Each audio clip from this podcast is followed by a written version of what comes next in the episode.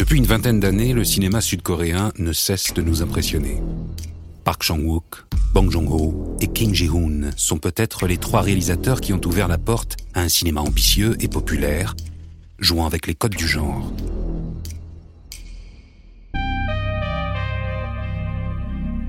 Shadows, le podcast.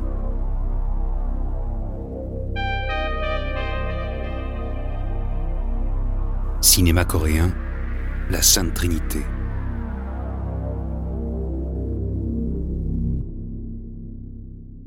Aujourd'hui, la Corée du Sud fait partie des rares pays à conserver un cinéma local fort. Les succès nationaux sont réguliers et concurrencent les sorties hollywoodiennes. Certains films dépassent même les frontières du pays et rayonnent à travers le monde. Parasite, J'ai rencontré le diable, The Host, Mademoiselle, Thirst, Le Bon, la Brute et Le Cinglé, tous ces films sont l'œuvre de trois réalisateurs qui ont renouvelé le cinéma coréen. Park Chan-wook, Bong Joon-ho et Kim Ji-hoon sont de véritables stars et l'année 2003 est celle de leur consécration. Avec Old Boy, Memories of Murder et Deux Sœurs, ils réalisent chacun un film qui fera date. Un détour par l'histoire du pays est essentiel pour mieux comprendre l'importance de ces trois cinéastes dans l'industrie. Leur carrière a commencé dans les années 90, à l'heure où le cinéma coréen était loin d'avoir son aura actuelle.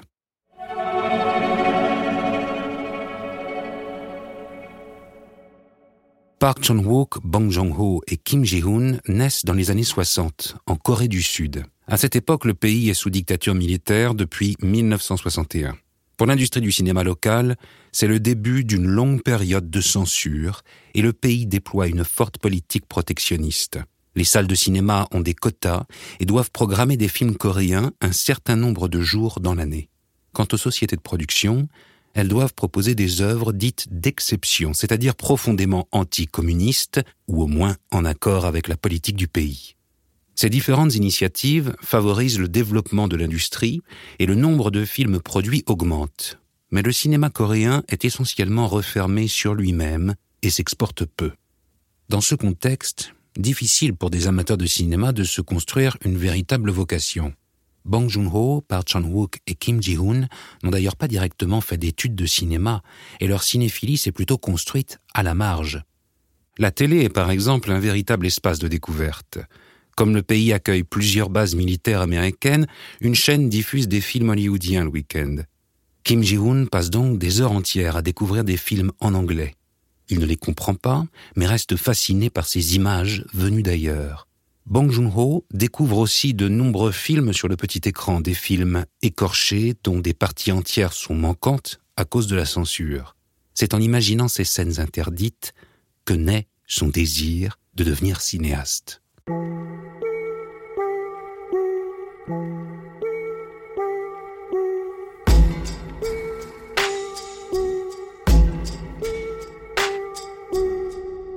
La vidéo est aussi un bon moyen de voir des films. Un marché parallèle se met doucement en place et les cassettes VHS se passent de main en main. Park Chan-wook rattrape tous les grands classiques du cinéma international et devient un fanatique de série B. Bong Joon-ho forge sa propre collection en enregistrant méthodiquement tout ce qui passe à la télé, créant une cinémathèque personnelle de près de 600 films. Quelques lieux permettent tout de même de voir des œuvres sur grand écran. Le Centre culturel français et allemand diffuse des films épargnés par la censure gouvernementale. À l'université, les projections étudiantes se multiplient. Ces lieux sont rares, mais précieux, et toute une génération de futurs cinéastes développe un appétit vorace pour le septième art. Park Chan-wook crée son propre ciné-club, tout comme Bong Joon-ho, proposant des projections mais aussi des ateliers pratiques pour apprendre à faire des films. La fin des années 80, mais surtout les années 90, marque un véritable tournant à l'échelle nationale. La Corée du Sud, qui a organisé les Jeux olympiques de 88, s'ouvre de plus en plus vers l'extérieur et plusieurs initiatives en faveur du cinéma commencent à voir le jour. La censure s'amenuise peu à peu et plusieurs revues dédiées au cinéma apparaissent, gagnant rapidement en popularité.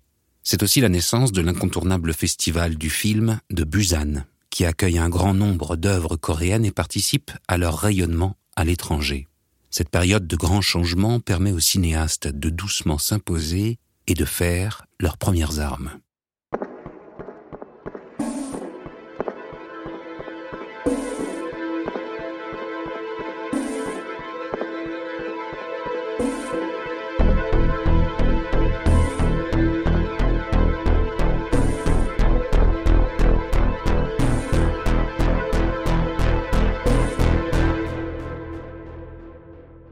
Parmi ces trois cinéastes, Kim Ji-hoon est peut-être celui qui va connaître l'ascension la plus rapide.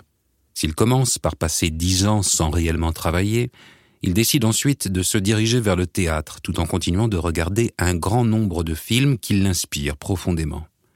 Il est acteur pour quelques pièces, avant de devenir directeur de sa propre troupe avec laquelle il met en scène plusieurs spectacles à succès. En parallèle, Kim Ji-hoon développe quelques scénarios et finit par trouver un producteur intéressé. The Quiet Family devient son premier long métrage. Cette comédie horrifique sort sur les écrans en 1998, une année symbolique pour la Corée du Sud. Avec l'arrivée d'un président qui instaure une véritable démocratie, le pays bascule définitivement dans une nouvelle ère. Les Coréens s'intéressent à leur propre cinéma et les films nationaux reprennent des parts de marché considérables par rapport au cinéma hollywoodien jusqu'ici largement majoritaire. Cette période est souvent considérée comme le début de la nouvelle vague coréenne. D'ailleurs, plusieurs œuvres qui sortent cette année-là sont des premiers films, ceux d'une génération qui peut enfin s'exprimer. C'est le cas de Kim Ji-hoon, qui après la réussite en salle de The Quiet Family, signe rapidement un deuxième essai. The Fool King est une nouvelle comédie qui connaît un immense succès au tout début de l'année 2000.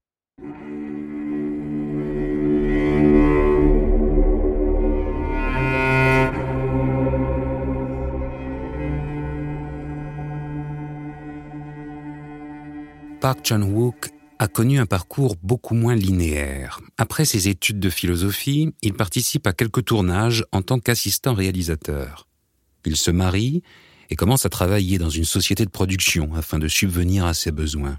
Il saute sur l'opportunité de renouer avec les plateaux de cinéma lorsqu'on lui propose de réaliser un film à petit budget. Sorti en 1992, quasiment introuvable aujourd'hui, The Moon is the Sun's Dream est un échec monumental qui passe complètement inaperçu, aucune critique sur le film n'est publiée et il finit par en écrire une lui-même, sous pseudonyme, à la demande d'un journal universitaire. Il se professionnalise peu à peu dans la critique où il se forge une réputation de fervent défenseur de films cultes et de séries B. Park Chan-wook est vite considéré comme élitiste aux yeux de l'industrie et personne ne le voit réellement capable de réaliser un film à succès. Il présente de nombreux scripts qui n'aboutissent pas jusqu'en 97 où il signe Saminjo, un deuxième long métrage qui connaîtra le même destin, l'indifférence totale. Tout change le jour où on lui propose l'adaptation d'une nouvelle autour de la zone de sécurité commune, un espace neutre géré par l'ONU à la frontière entre la Corée du Nord et du Sud. Park Chang-wook s'y attelle avec une envie de démontrer que malgré ses deux échecs, il est bien capable de faire un grand film commercial. Joint Security Area, en dépeignant des personnages nord-coréens, aurait été impossible à concevoir quelques années plus tôt. Il ne subit pas la censure et passionne les foules qui se précipitent en salle pour voir sur grand écran une histoire longtemps considérée comme tabou. En passant du drame à la comédie, le film porté par un casting de stars navigue habilement entre les genres. Jugé trop pointu pendant plusieurs années, c'est donc en l'an 2000 que Park Chan-wook renverse enfin la tendance. Joint Security Area bat tous les records et devient le plus grand succès au box-office national pour une œuvre coréenne.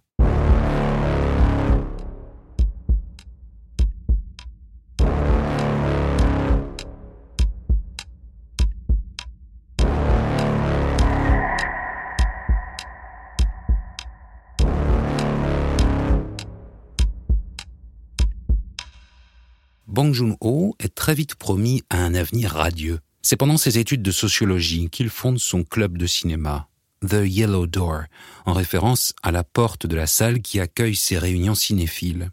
Il y réalise son premier court-métrage qui reçoit plusieurs prix dans des festivals coréens.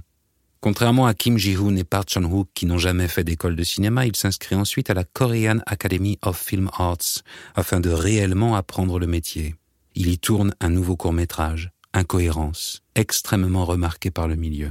Bong Joon-ho est alors considéré comme le cinéaste prometteur dont on attend le premier long métrage. En sortie d'école, il se marie avec une ancienne membre du Yellow Door et enchaîne les petits travaux. Pendant un temps, il se retrouve même à assister par Chan-wook. Le cinéaste est dans sa période critique cinéma et présente une émission télé sur le sujet. Il a vu les courts-métrages de Bong Joon-ho et les deux hommes ont aussi collaboré ensemble sur des scripts qui n'ont jamais abouti. Finalement, au bout de quelques années, Bong Joon-ho a enfin la possibilité de réaliser son premier long métrage, Barking Dogs, Le film est tourné dans un appartement similaire à celui dans lequel il habite avec sa femme. C'est une comédie noire qui s'inspire de ses propres souvenirs et d'anecdotes de son entourage. Un film intimiste prolongeant l'univers de ses courts-métrages mais qui ne trouve pas son public. Il sort lui aussi en début d'année 2000 et c'est un échec retentissant, alors que Joint Security Area de Park Chan-wook et The Full King de Kim Jong-un culminent au sommet du box-office coréen.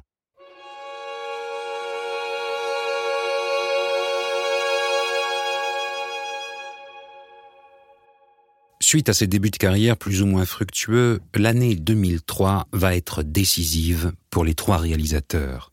Si l'on parle de Sainte Trinité coréenne, c'est bien à partir de ce moment-là que tout a commencé. Kim Ji-hoon, après ses deux comédies, réalise Deux sœurs, un film d'horreur en huis clos dans une maison où les fantômes du passé refont surface. Park Chan-wook signe avec Old Boy le deuxième volet implacable d'une trilogie qu'il vient d'entamer autour de la vengeance. Et enfin, Bang Joon-ho, après l'échec de ses œuvres plus intimistes, s'essaie au thriller avec Memories of Murder, qui suit une enquête irrésolue de meurtre en série. Trois œuvres exigeantes, à l'esthétique marquée, qui en empruntant au genre parviennent l'exploit de tutoyer les sommets du box-office. C'est d'ailleurs une année déterminante dans l'histoire du cinéma coréen. Mis à part les deux volets de Matrix qui sortent à quelques mois d'intervalle, les dix films les plus populaires de l'année sont bien des productions nationales. Memories of Murder, Old Boy et Deux Sœurs réunissent plus de 11 millions de spectateurs coréens et démontrent à l'industrie qu'il est désormais possible de réaliser des films d'auteur à succès. La reconnaissance finale vient du Festival de Cannes dont le jury, présidé par Quentin Tarantino, récompense Old Boy.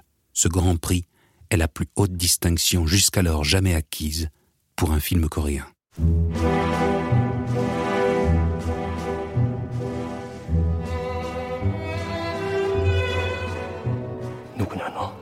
뭐 내가 중요하진 않아요. 왜가 중요하지. 날 왜 가둔 거냐?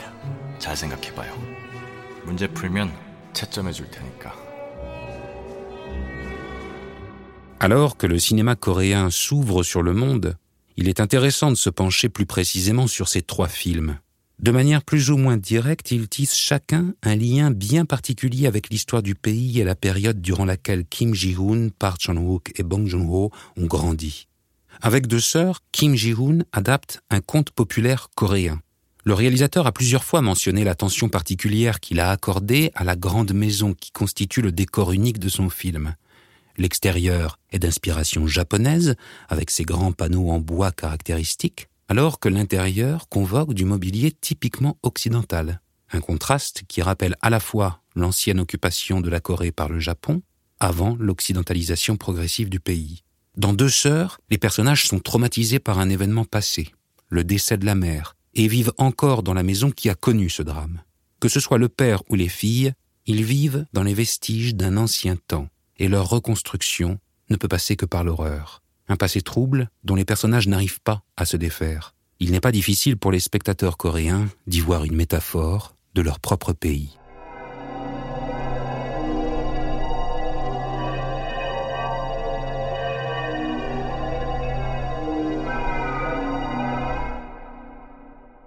Les références à l'histoire coréenne sont bien plus explicites dans Memories of Murder puisque l'intrigue revient sur un fait divers célèbre du pays.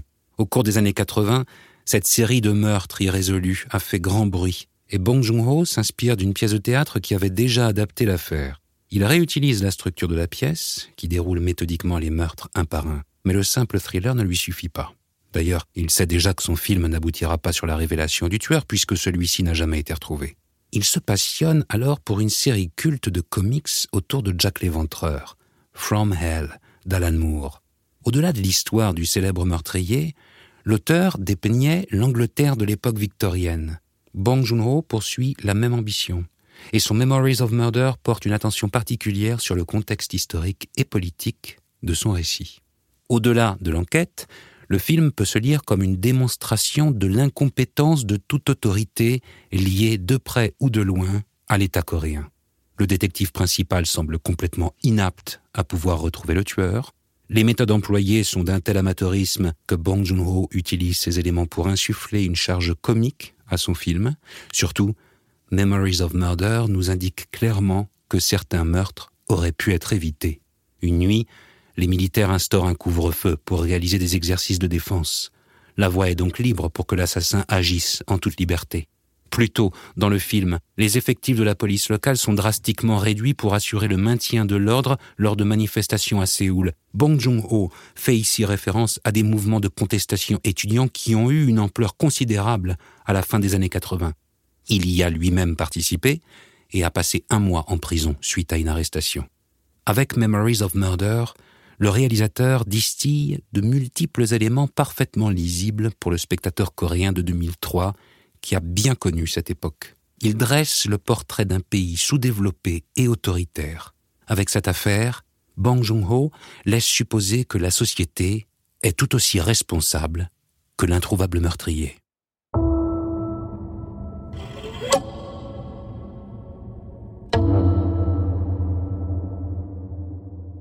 Dans Old Boy, Park Chan-wook raconte une histoire de vengeance, celle d'un homme emprisonné pendant 15 ans dans une chambre, sans même qu'il connaisse les raisons de son confinement. Il est isolé, sans aucun contact avec l'extérieur, et ne peut que compter les années qui le séparent d'une éventuelle libération à laquelle il ne croit presque plus. Cette attente interminable a parfois été vue comme une métaphore de ces années qui ont précédé l'arrivée de la démocratie en Corée. Dans une scène du film, l'écran se divise en deux et Park Chan-wook énumère les années qui défilent, accompagnés d'extraits de journaux télé. En quelques secondes, il montre le changement de régime en Corée du Sud, évoquant l'arrestation de l'ancien dictateur et l'arrivée au pouvoir du nouveau président démocrate. En sortant de sa chambre, ce n'est pas simplement le héros de Old Boy qui est libéré, mais bien tout un pays.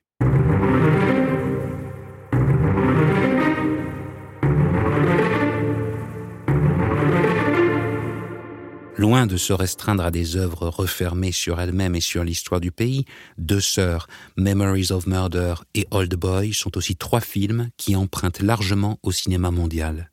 Comme un témoin de la cinéphilie acharnée qu'ont construit ces trois réalisateurs dans leur jeunesse, ces films sont aussi des preuves que le cinéma coréen s'est définitivement ouvert sur le reste du monde.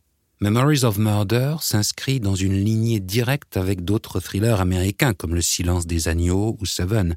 Et si Old Boy renvoie à plusieurs motifs du cinéma de Brian De Palma, Deux Sœurs convoque d'autres grands films de fantômes comme The Ring, Les Autres ou Le Sixième Sens.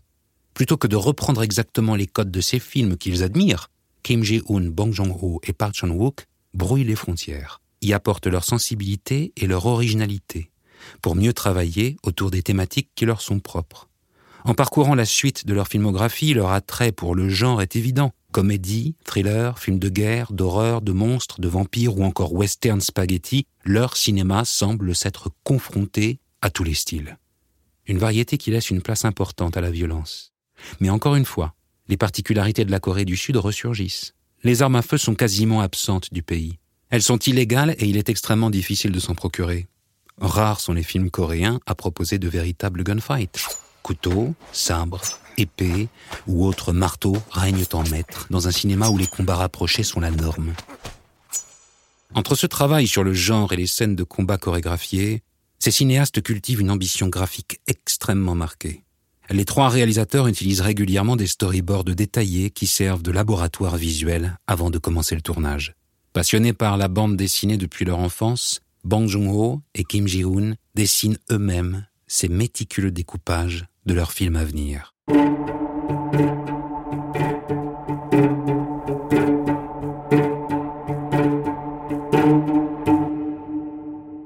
Une silhouette en particulier traverse les œuvres des trois cinéastes comme un fil rouge de leur filmographie respective. Song Kang-ho est un acteur star, peut-être même le visage de cette fameuse nouvelle vague coréenne.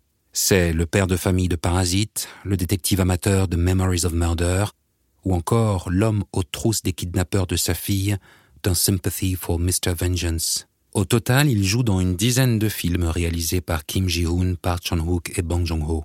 Pourtant, lorsqu'il démarre au théâtre au début des années 90, sa carrière semble loin d'être déjà tracée. Son physique est loin des archétypes des acteurs de cette époque, et son accent marqué ne passe pas inaperçu à Séoul. Il fait quelques rôles secondaires remarqués avant d'apparaître au premier plan dans Le Full King de Kim Ji-hoon. S'il joue un employé de banque qui devient un catcheur professionnel, Le public le découvre véritablement la même année en soldat nord-coréen chez Park Chan-wook dans Joint Security Area. Un grand écart qui le propulse sur le devant de la scène. On le remarque par son jeu, moderne, en rupture avec ce qui se fait habituellement. Bong Joon-ho devient le réalisateur qui lui est le plus fidèle en lui offrant un type de personnage qui va définitivement lui être associé. Song Kang-ho excelle à jouer les hommes un peu simples, drôles sans le vouloir, mais qui dévoilent peu à peu une réelle profondeur. Des rôles de Monsieur Tout-le-Monde qui permettent à l'acteur de jouer sur une palette très large, capable de la plus grande empathie, tout en ayant un véritable génie comique. C'est par exemple le cas dans The Host, et en ajoutant son interprétation du cinglé dans Le Bon, la brute cinglé, ou encore celle du prêtre vampire dans Thirst, ceci est mon sang, la variété de ses rôles peut se voir comme le reflet de ce cinéma coréen, riche et foisonnant.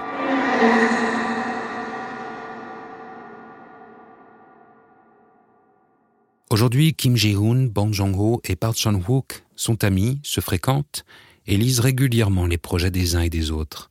Leurs carrières sont intrinsèquement liées, devenues l'emblème du développement du septième art coréen.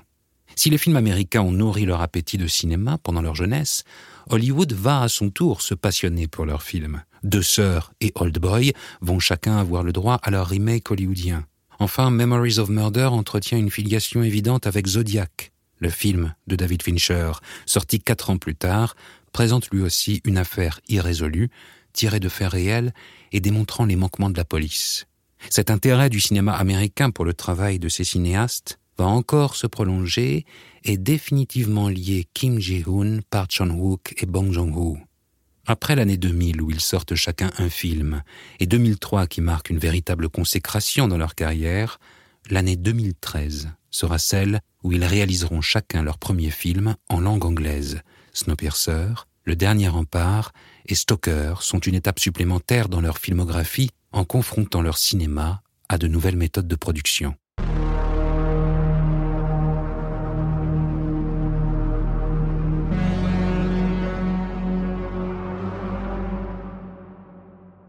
Au-delà de leur propre carrière, Kim Jae-hoon, Park Chan-wook et Bong Joon-ho ont aussi ouvert la voie à de nouvelles générations de cinéastes. Parmi eux, Na Hong-jin et ses thrillers à l'efficacité redoutable comme The Chaser ou The Strangers, mais aussi Yang Song-ho, qui prolonge cette tradition du blockbuster d'auteur avec son dernier train pour Busan. En 2019, Bong Joon-ho franchit une étape supplémentaire dans le rayonnement international de son pays. Parasite devient le film de tous les records, que ce soit au box-office ou par les récompenses glanées. Une palme d'or et quatre Oscars. Quelques années plus tard, la série Squid Game est un raz-de-marée mondial asseyant définitivement la popularité du pays. Entre l'ancienne génération qui continue à marquer l'histoire et la nouvelle qui prend le relais, plus rien ne semble arrêter le cinéma coréen. Shadows, le podcast.